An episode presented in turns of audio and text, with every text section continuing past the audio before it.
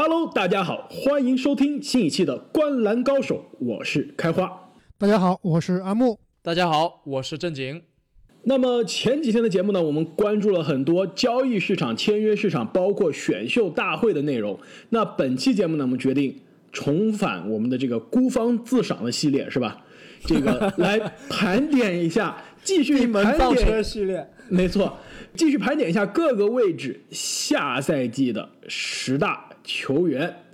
那其实呢，这个离新赛季开始啊，常规赛开打就不到一个月的时间了。这个在接下来的不到一个月的时间内啊，我们给大家还是准备了非常多的、非常精彩的内容。所以啊，大家如果是第一次听我们节目的话，一定要记得订阅我们的频道，因为我们最近发现我们的这个每一期的播放的量远大于我们订阅的这个听众的量，那就说明很多朋友啊，很多球迷朋友是听了我们的节目，但是都没有订阅啊。所以这个在这里，我们拜托大家一定要记得订阅我们的节目。如果你喜欢我们的节目的话，也千万不要忘记跟身边的球迷朋友们分享。那么我们之前小前锋的盘点的那期节目呢，我们发现啊，最后小前锋的前几名都是牢牢的被老将这个把持着这个宝座，是吧？但是今天的这个大前锋，我们发现更多是年轻球员的舞台。没错，今天我们这个。评选十大大前锋的这个标准也和之前一样，就是仅仅看这名球员在下赛季的发挥，不考虑这名球员的年龄、过去的成就以及他所拿的合同。而且啊，虽然我们这个榜单上很多年轻人很多啊，但是我们关注的只是下个赛季的发挥，而不是未来三年、五年更长久的他职业生涯的发展。那接下来就让我们来看一下哪些球员得到了我们的提名，进入了前十五。但是呢，最终没有进入下赛季前十大前锋的大门。那排名第十五的这个球员啊，我首先就觉得你们俩给他的投票就投的太低了。我可是把他放在第九名的，居然一个人给他投了这个第十五名，另外一个人给他投了这个都没有把他得到提名啊，这个真的是有点说不过去啊。那就是下赛季来到波特兰开拓者队的罗伯特·科温顿。啊，我来说一下为什么我把他排到第十六名啊？主要是因为当时我们做这个十大小前锋排名的时候啊，当时这个科温顿的这个交易啊还没有完成，因为科温顿在火箭其实打的是大前锋的位置，所以我们也默认的把这个科温顿啊排到大前锋来。但是要知道，这个科温顿下赛季来到开拓者之后啊，他很可能是作为一个首发小前锋的这个位置。我们现在又来排这个十大大前，所以我在这里是觉得科温顿下赛季打大前只能说是一个客串大前。但是我觉得，无论他下赛季打三号位还是四号位啊，他依然是全联盟最全能的三四号位摇摆的防守者。而且呢，抢断也好，盖帽也好，并且呢，他的抢断、盖帽以及三分球啊，都在他的位置上的效率属于非常高的那一档，也会帮助啊下赛季希望可以在季后赛中走得更远的开拓者队在防守上提升一个新的档次。那么排名第十四的大前锋。就是来自克利夫兰骑士队的凯文勒夫。其实，如果论资历、论地位、论职业生涯成就，他肯定现在不止排到第十四这个水平啊。但是，说实话，考虑到他现在这个状态，以及对于球队的这个在球场上的贡献啊，真的也差不多十四这个水平。我看也是我们排名的这个投票的非常。呃，一致的这样一个位置，而且其实说实话，他的数据跟前面更年轻的球员比啊，也不见得好到哪里去了。没错，虽然这个勒夫上个赛季相比之前的赛季算是健康了许多，他这个骑士六十五场一共打了五十六场，出勤率可以达到百分之八十六啊。其实对于勒夫这个常年来说都是被伤病困扰的球员，真的还是不错的。但是就像开花刚刚所说啊，其实勒夫现在。他在球队的位置已经肯定是不及当年了，而且通过上个赛季，我们也看出来，相对健康的勒夫啊，其实他的水平，他的无论是数据还是对这个球队的影响，都不抵当年了。其实前两年当这个老詹离开骑士之后啊，我一直是以为勒夫他甚至可以打出当年在这个森林狼的时候勒夫的水平，但这个两个赛季看下来，其实这样的勒夫我们肯定是看不到了。勒夫这名球员就是属于我们典型的前面提到过很多次的逆水行舟、不进则退的球员。在这个大家都在往前赶的时代，他好像已经被这个时代所抛下了。而且我在做大前锋这一个系列的准备的时候啊，我有一个很深的感触，就是大前锋的这个位置，是我认为所有的五个位置里面，防守的重要性是最重要的，甚至在一定程度上是要超过进攻的重要性的，和其他位置是还是有一点不一样的。而且这个位置的人往往是要求攻防兼备，因为它是串联内外线的一个非常关键的轴。这点我非常同意啊。那接下来这个球员呢，上赛季也可以说是在攻防两端啊都有非常高效的发挥，那也为他在休赛期赢得了新的大合同，那就是来自亚特兰大老鹰队的加利纳利。那其实刚刚说到这个科科温顿下赛季可能会换位置，可是加利下赛季的位置可能也会换。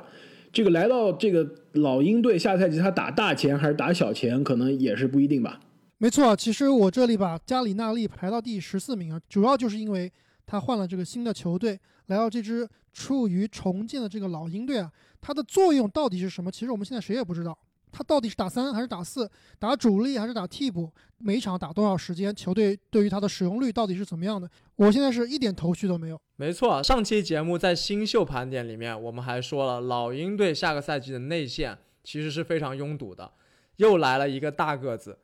我们也很难知道下个赛季老鹰内线的排兵布阵。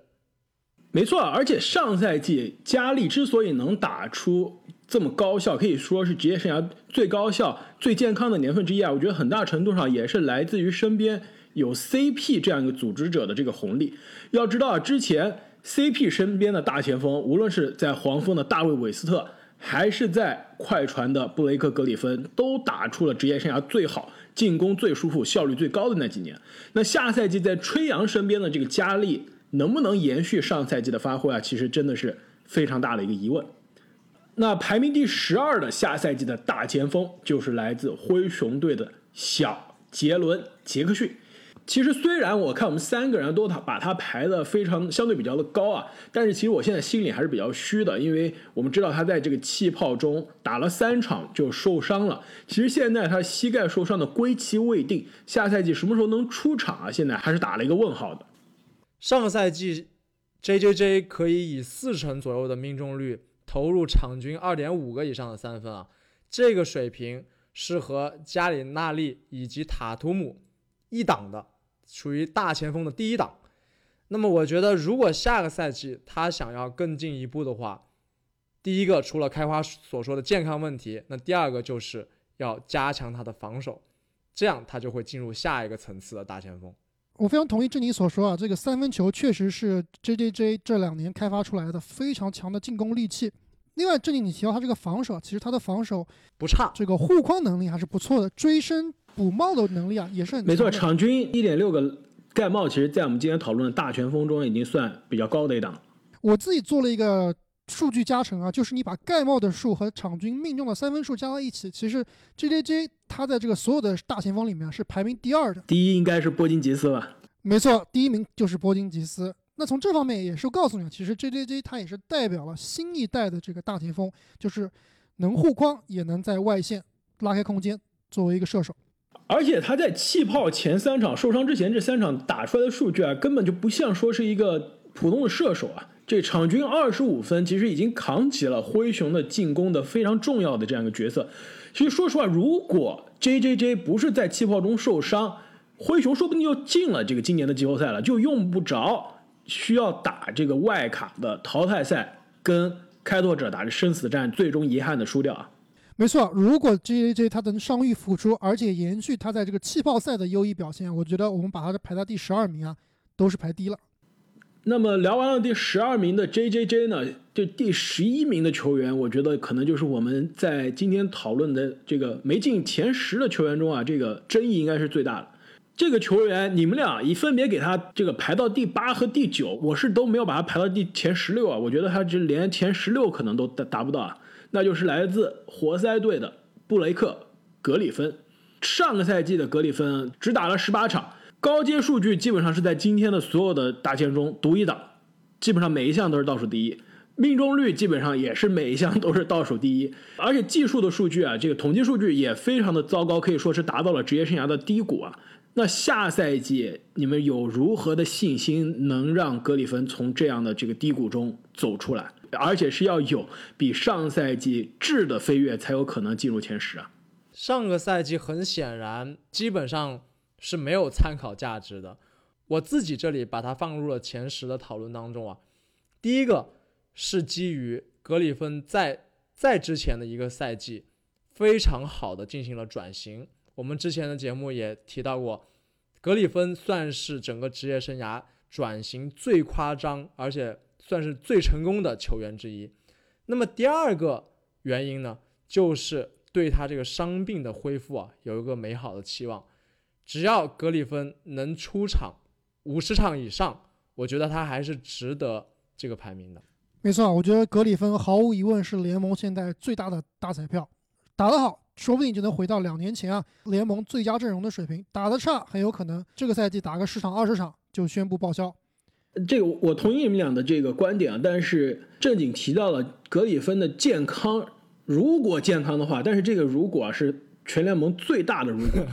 你们说我天天黑欧文的健康问题，但是啊，我要告诉你啊，欧文过去五年一共打了二百七十二场。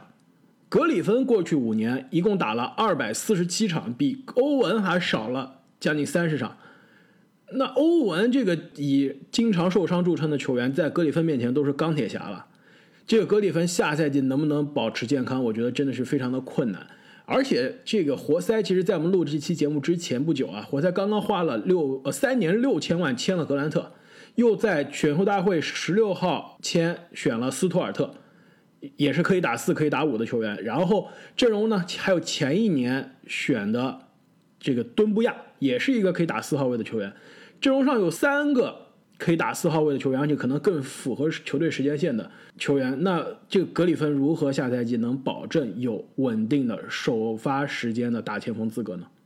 那我们聊完了这个得到提名进入前十五的球员呢，还有三个球员是得到我们的这个投票，但是呢。啊，没有进入前十五，那分别是刚刚提到的这个刚刚去了活塞的格兰特，还有呢就是公牛队的马尔卡宁，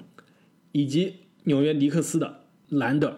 那下面我们言归正传，来看一下哪一个球员是下赛季 NBA 排名第十的大前锋，那就是来自费城七六人队的托比哈里斯。其实托比哈里斯的职业生涯真的是可以说是波折不断。虽然现在才二十七、二十八岁啊，但是进入了联盟九年，打了五个不同的球队。虽然他这个在不同球队之间的转换，但是他过去几年的数据是非常的稳定，基本上就在十九加六加二的这样一个水平，而且是联盟可能是最教科书式的典型的空间型四号位。托比哈里斯啊，是众多大前锋里面。能力比较均衡的一名球员，他的三项命中率，两分球命中率、三分球命中率和罚球命中率都是超过平均水平的。而且啊，我认为哈里斯下个赛季来到了一个非常有趣的时间点，那就是我觉得他深系七六人的兴衰。上个赛季经历了非常令人失望的一个七六人赛季，下个赛季他们处理掉了霍福德的烂合同，来到了一个。重整旗鼓的节点上，那么哈里斯现在被我们排到第十这个位置。如果他下个赛季能打出大前锋前十或者是更高的一个水平，那我认为七六人是相当有戏的。如果哈里斯被我们看高了，没有打出前十的水平，那我觉得其实七六人啊很难办。那么包括双地融合的问题啊，可能会进一步的暴露。这一点我非常同意，而且下赛季对哈里斯比较利好的一点呢，就是上赛季啊，让七六人空间非常捉鸡的霍福德终于是不在了。上赛季恩比德、霍福德、哈里斯同时在场的时候，哈里斯不得不打自己并不是特别熟悉的三号位，而且这三个人同时在场呢，打了一共五百五十二分钟。哈里斯在这五百五十二分钟的每三十六分钟的数据是十五加五，命中率百分之四十二点九。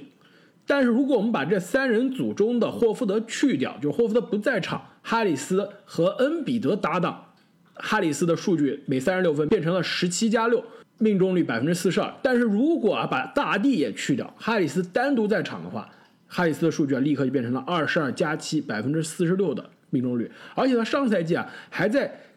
中锋的这个这个位置上还打过不少的客串中锋的位置。其实下赛季如果霍福德不在了，这个真的是可以考虑一下，让哈里斯多打一下四号位，并且可以客串一下小球的中锋，可能这是对他更适合的位置。这点我非常同意啊。我这里之所以把哈里斯排到比较靠后，最主要就是因为他上个赛季的季后赛表现极其让我们失望。那当时其实西蒙斯是不在球队的，哈里斯妥妥的是当时的二当家，但是他真的是打出了七六人这个米德尔顿的水平。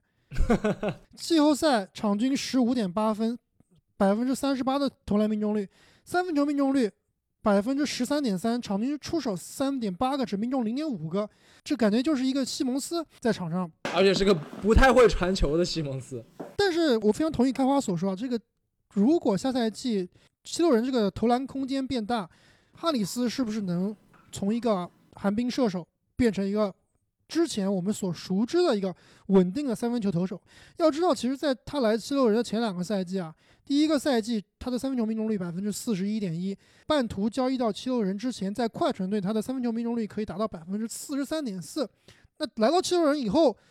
第一个赛季百分之三十二的命中率，第二个赛季百分之三十六的命中率，这个三分球其实真的是不是说哈里斯不会投啊，肯定是跟七六人的这个配置和场上的这个站位啊有关系的。没错，但是其实现在七六人的阵容让人感觉还其实是个半成品的感觉，对吧？下赛季其实哈里斯的这个角色啊，甚至疯狂一点，下赛季哈里斯还在不在七六人队上，其实现在还是有点疑问的。其实七六人啊，这个这个夏天换了管理层之后啊，其实感觉一直是在交易市场上蠢蠢欲动的。如果啊下赛季的这个七六人啊想要走得更远的话，其实现在他这个阵容还是需要进行一些调整的。另外，其实你没有发现哈里斯特别像这个得分后卫排名中我们也排在第十名的那个人？你们还记得今年我们得分后卫的第十名是谁吗？CJ 麦克勒姆，没错，你会觉得其实这两个人非常的像，就是年纪都非常像，二十七、二十八岁左右，感觉呢这个这么多年打的都是非常稳定的数据，场均二十分上下，都没有进过全明星，都没有进过全明星，但是都感觉离全明星的那个档次就差一点点了，而且都是感觉非常的稳。所以说，我觉得哈里斯更像是大前锋版的 CJ，甚至还没有 CJ 那么爆炸，但是让他当球队的老二、第二得分选项，感觉还是稍微差一点。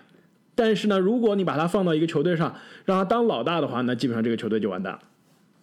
那么聊完了第十名的哈里斯，下赛季排名第九的大前锋就是来自亚特兰大老鹰队的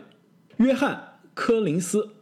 其实上赛季的柯林斯啊，如果你只看他的统计数据的话，从之前一个赛季十九加九变成了上赛季的二十一加十，其实没有特别大的变化。而且他是我们刚才所有提到的这个大前锋里面第一个真正的实现了二十加十的球员。但其实从这个十九加九到二十一加十啊，看上去没有特别大的变化。但你再看看他的命中率啊，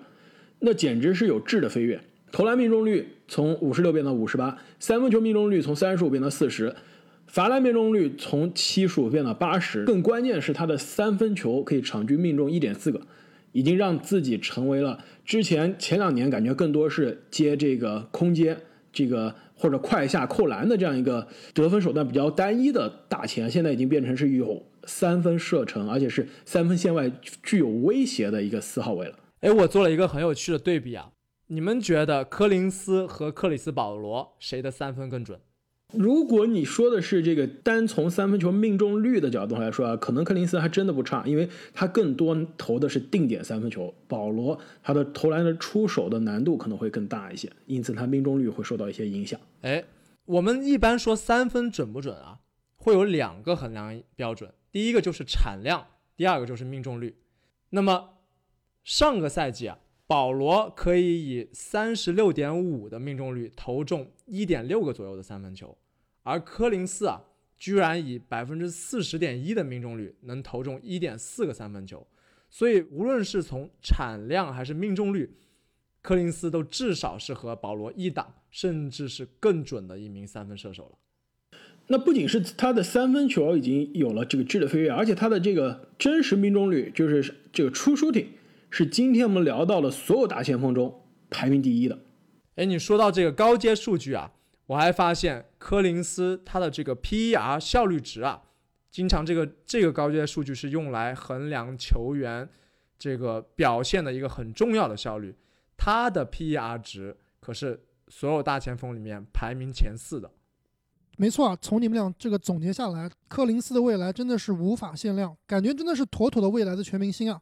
但是我这里之所以把柯林斯排到第九，而不是更高呢，主要就是因为下赛季的老鹰内线的球员真的有点多了。如果是一个月前或者两个月前让我来排柯林斯的，我可能会把他排到第八或者第七。但是现在啊，柯林斯他下赛季的前途啊，好像真的是不容乐观。首先，马上卡佩拉要回归了。内线五号位又有这个选秀当天选到的乐透秀奥孔古克林斯，其实上赛季他打的非常高效的位置就是打这个五号位。这样来看，下赛季他基本上是没有时间也没有这个精力啊去打五号位了。甚至其实我觉得我担心他四号位的时间啊都会被加利分掉一点。其实加利之前几个赛季打的是小前，但是上赛季他之所以打的那么成功，也是。跟他转型到大前有关。那老鹰其实刚刚花了大价格签来了加利啊，很有可能会占用一点柯林斯的时间。我们知道柯林斯上赛季因为竞赛啊，只打了四十场比赛，这四十场就打出了非常高效、非常爆炸的这个数据。而且他今年啊只有二十二岁，所以我对他的未来啊是非常看好的。但是由于老鹰队下赛季的阵容不确定因素非常的多，所以我只能把他排在。第九名了。另外一点呢，其实就是他的这个防守啊。虽然上赛季的这个场均一点六个盖帽比之前的零点六个盖帽是有非常大的提升，但是他在场上的真正的这个防守的贡献啊，并不是那么的强。其实这是整个老鹰队都有的问题，包括他的老大这个吹杨之前聊到。所以说下赛季如果这个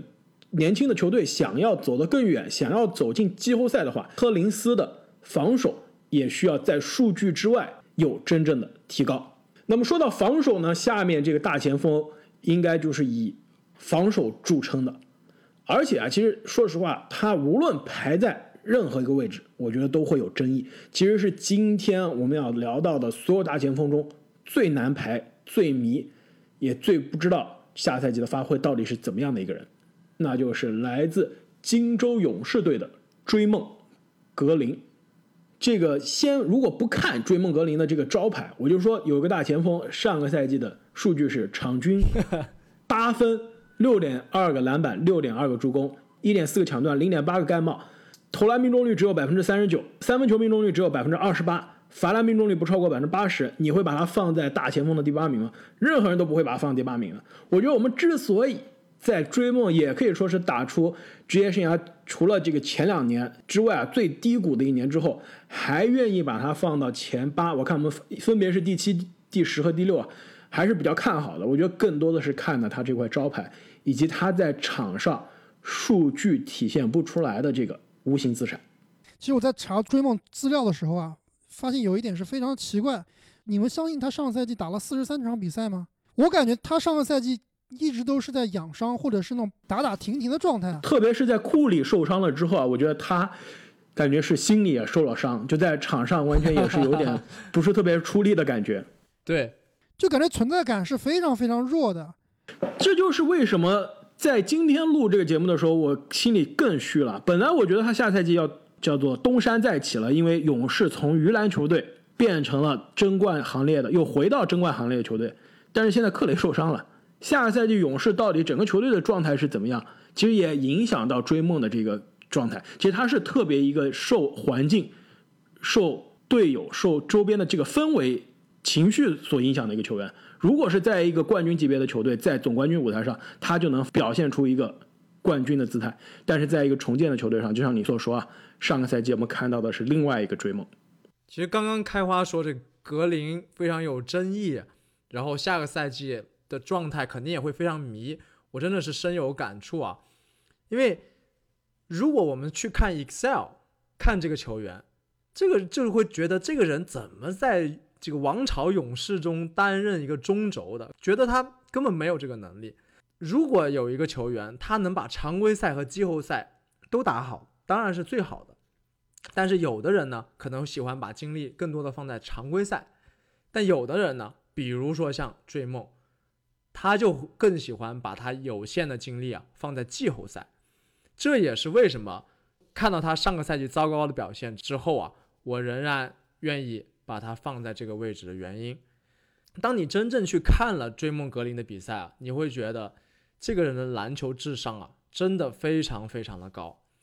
我不知道你们有没有看过有个视频啊，他讲的其实是老詹的这个篮球智商啊。有一场比赛，骑士打勇士，那么连续的两个回合，第一个回合呢是欧文持球发起进攻，打了一个战术，但是这个战术被勇士给破解了。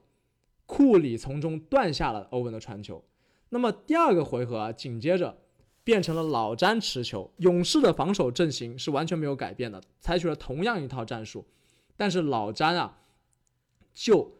记下了刚刚勇士的防守战术，从而打了勇士一个空当，但是整个勇士队其实只有一个人发现了老詹的改变，去补防了那个空当的位置，那就是追梦格林。当然很可惜啊，这个主动权掌握在老詹的手里，最后还是让骑士队打进了。就从这个视频，我不仅仅发现老詹是篮球智商最高那一档，啊发现格林啊，尤其是在防守端和老詹是一档的。这一点我觉得非常有趣啊，而且尤其是在总决赛的舞台，其实追梦啊，职业生涯以来从来不手软。最著名的2016年总决赛的第七场和骑士的七场大战。那一场比赛，大家记得的可能是老詹的追身大帽，记得的是欧文的最后三分绝杀，甚至可能记得的是库里在第四节最后的背传失误。但是那一场全场得分最高的人是追梦，你们相信吗？三十二分，全场篮板最多的是追梦，十五个篮板，并且九个助攻也是全场第二名。而且他的得分啊，比球队另外两个这个超巨库里的十七分。和汤普森的十四分多了将近是一倍，所以说第七场七十三胜的勇士离封神只差一分钟的那场比赛，真正在全场跟骑士队的两个巨头三三巨头，对不起勒夫啊，三巨头周旋呢是追梦一个人。其实那场比赛如果欧文的那个三分不进，或者说最后的库里的绝杀进了，进入加时最后勇士赢了。那个系列赛最后总决赛 MVP 啊，如果让我投，我可能会投给追梦啊。真正在球队生死时刻面对最强的对手的时候，只有追梦是最硬的存在。而且这不是他唯一的在生死战的这样发挥。上上个赛季打猛龙第六场，面对即将被淘汰的风险，面对克雷打了一半就受伤的这个情况，追梦也是十一分、十九个篮板、十三个助攻。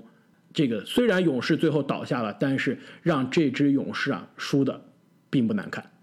这也是另一个追梦身上的闪光点，那就是这个领袖职责。而且下个赛季啊，我认为他需要更多的承担起这个职责，包括用这种领袖气质去影响队里面拿着保温杯的年轻人。但是呢，虽然夸了那么多追梦啊，但是他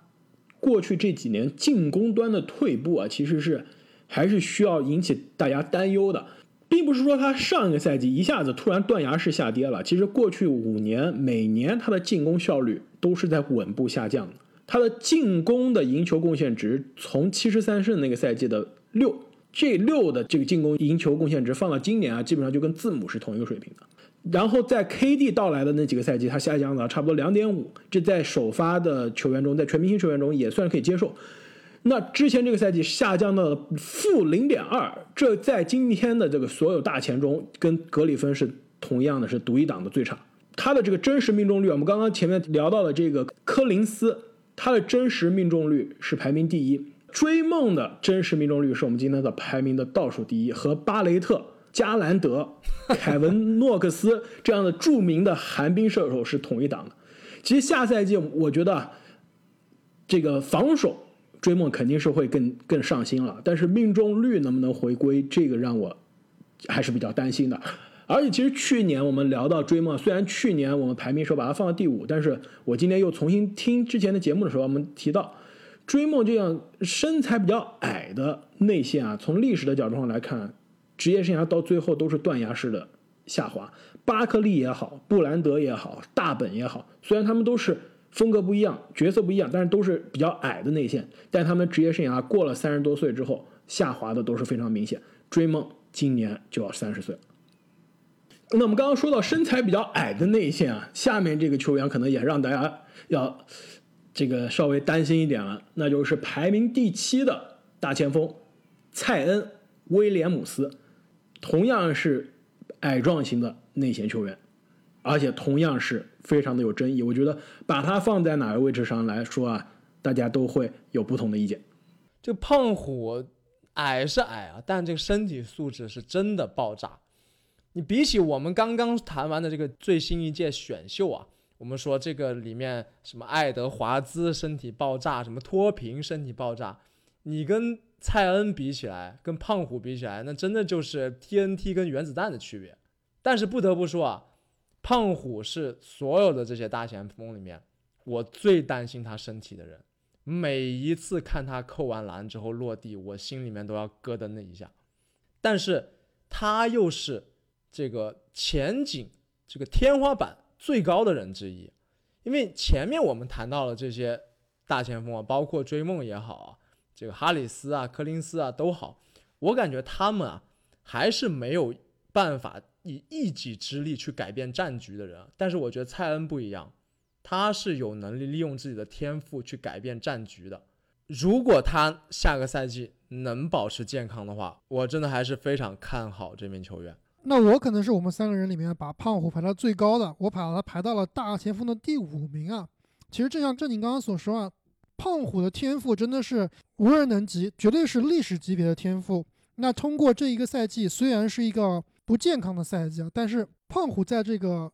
有限的时间里面啊，就让大家看到了，其实当年我们对他最担心的，觉得他在大学里面是靠身体虐这个大学生，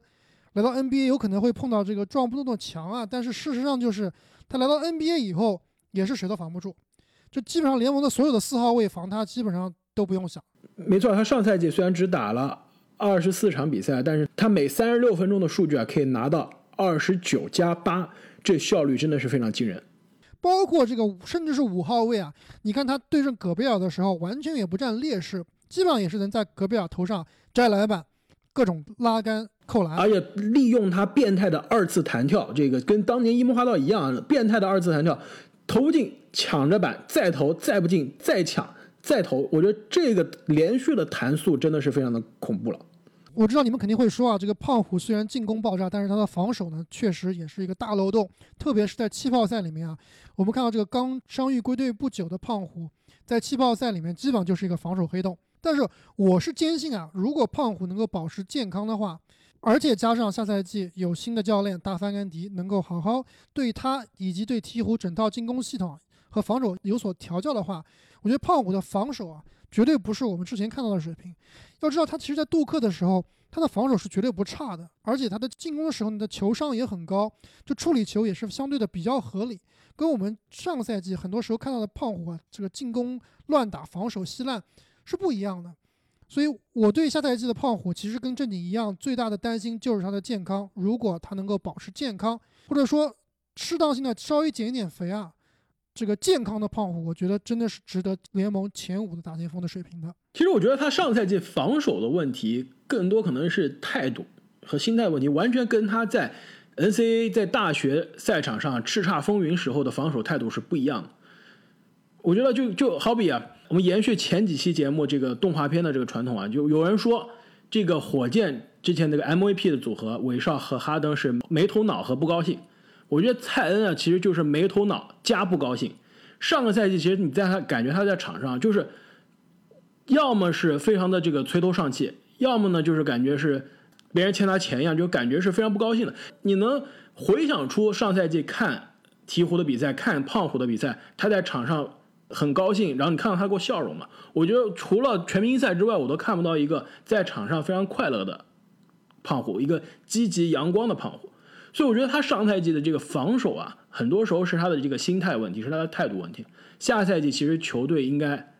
需要去改变的就是这个防守的态度。上赛季的确，球队的教练打的是全联盟想要打全联盟最快的这个速率的篮球，进攻是不错，但是防守完全是漏掉了。那下个赛季这些年轻人如果想要赢球的话，防守真的是需要把态度端正了。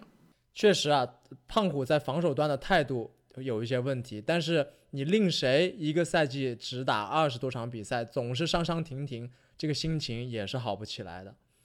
上个赛季啊，刚刚我们说了很多胖虎在内线翻江倒海的这个能力啊，其实另一项能力也非常惊艳到我，那就是胖虎的三分球能力。他上个赛季啊。三分球虽然说由于出手的问题产量非常不足，只有场均零点三个，但是命中率啊非常的高，说明他是有能力从三分线外发起进攻。这点我并不是很同意啊，我觉得他这个三分球命中率那么高，就是因为他有一场比赛爆种了，连中了四个三分，而且都是空位的，没人防的。其实这一点我也是保持怀疑啊。胖虎能不能投三分？我觉得能投，是不是百分之四十三命中率的三分射手？这肯定不是，绝对不可能。对，没错，样本有点小。没错，这个命中率肯定是不能当真的。但是我们也不要求胖虎成为一个常规三分射手，只需要他在三分线外有这个威慑力就可以了。我下赛季给鹈鹕设计了一个战术啊，那就是胖虎在三分线外接球，对方的大个子必然会要拉出来，因为他的三分威慑力。那么他这个时候给英格拉姆做一个挂上掩护，英格拉姆接球之后，胖虎可以选择反跑或者是斜向拉出另一侧的弱侧三分。英哥拿球了之后，可以跟胖虎做一个空接，也可以利用这个掩护的时间差自己进行单打。这样是不是又把英哥和胖虎不兼容的问题给解决了？我觉得你想的非常的美好啊，但是下赛季很难实现。因为对面的大个子不会拉出来，就是因为呢，鹈鹕刚刚交易来了海王亚当斯，他也会一直站在内线。其实我们之前这个思路啊，我们其实都非常一样，觉得胖虎其实可能在场上作为一个五号位的存在还比较好，但是现在海王来了，而且又续约了两年大合同。这个鹈鹕的意思应该是想让海王做全职首发五号位，胖虎就打四号位了。那这个空间其实有点捉急啊，因为上赛季胖虎虽然这个感觉他是有投篮三分的，但是他百分之七十五的出手是在篮下零到三尺，就是说他大多数的四分之三的出手是在篮下的，这是什么概念啊？丙皇卡佩拉没有任何投篮的人，他百分之七十六的。出手是零到三尺，就是说上赛季胖虎的出手分布跟卡佩拉是差不多一个级别的。那如果身边下赛季再加上亚当斯，这个空间问题啊，我觉得会是鹈鹕需要解决的很重要的矛盾。但是无论怎么说啊，胖虎下赛季可以说是大前锋位置上，甚至全联盟所有位置上最大的彩票。这个有可能我们明年讨论的这个时候，他不在前十之外了。还有可能呢，就是明年他就是坐稳了前四甚至前三的大前锋啊，很多球迷就觉得我们去年是把他排低了。那下面这个球员呢，可能跟胖虎啊风格就比较不一样了，就是我觉得他下赛季上限比较有限，但是地板可能会更高，那就是排名第六的来自印第安纳步行者队的萨博尼斯，大前锋里的第一个全明星终于出现了。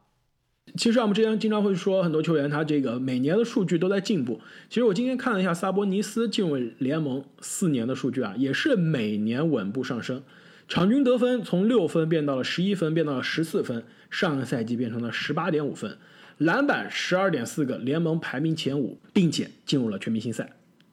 没错，他上个赛季可以场均拿下十二点四个篮板加五个助攻。这个水平可是碾压了浓眉的九点三个篮板加三点二个助攻啊！但是其实我对萨博尼斯下赛季还能不能进全明星，还能不能更进一步啊，其实是持保留态度的。首先就是他和特纳这个兼容问题啊，依然是下赛季我们可能还是会遇到的。毕竟特纳还是没有走，还是留在球队。那萨博尼斯其实更适合的打呢，还是五号位。这一点我非常的同意，而且我给你一个数据的补充啊。上赛季在特纳不在场的情况下，萨博尼斯打了一千零八十七分钟，在这一段时间里，他每三十六分钟的效率是